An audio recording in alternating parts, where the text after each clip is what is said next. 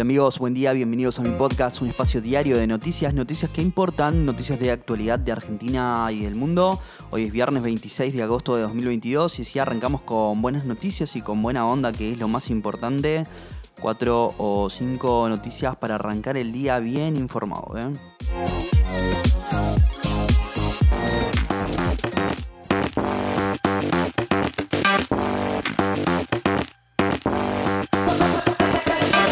Quienes mantengan subsidios para las tarifas de gas y luz no podrán acceder al dólar ahorro. Mientras tanto, se conocieron los detalles de la agenda de Sergio Massa en Estados Unidos, donde viajará el mes próximo. El PRJ porteño se movilizó para respaldar a Cristina Kirchner y vamos al resumen de esta mañana.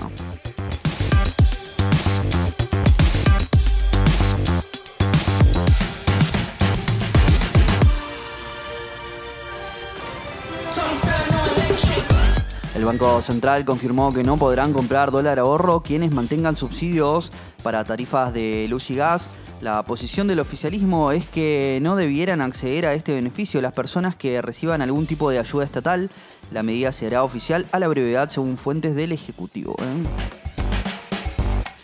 Antes del viaje, Sergio Massa a Estados Unidos una misión técnica negociará en Washington con el Fondo Monetario Internacional. El gobierno mostrará ante el organismo internacional cuál será su plan hasta fin de año para cumplir con la meta fiscal, que incluye la reducción del déficit primario hasta 2.5% del PIB. ¿eh? Para esto necesitará, según estiman, operar un recorte del gasto de unos 500 mil millones de pesos en los próximos meses. ¿eh?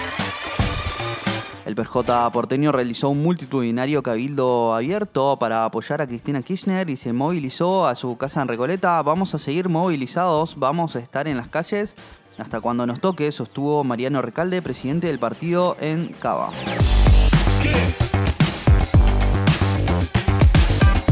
Volodymyr Zelensky aseguró que Europa estuvo cerca de un desastre por la desconexión eléctrica de la central nuclear de Zaporizhia eh, la planta nuclear más grande de Europa quedó temporalmente desconectada de la red eléctrica de Ucrania. Si los generadores diésel no se hubieran encendido, si la automatización y nuestro personal de la planta no hubieran reaccionado después del apagón, entonces ya estaríamos obligados a enfrentar consecuencias de un accidente de radiación, advirtió anoche el presidente ucraniano. ¿eh? Básquet, la dupla La Provitola y Campazo brilló, pero Argentina cayó ante Canadá por las eliminatorias para el Mundial 2023. El seleccionado Luis Celeste cayó como visitante por 99 a 87.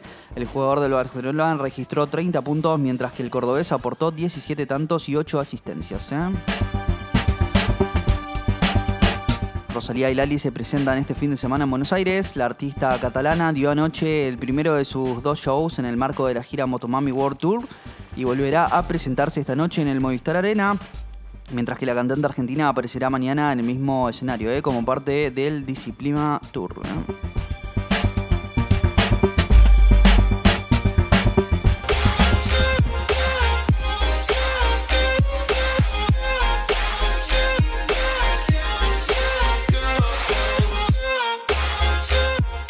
Bueno amigos, si llegaste hasta acá te lo agradezco mucho. No olvides suscribirte, darle al follow y compartirte. espero el lunes con más, más noticias. Che, chau, chau, chau.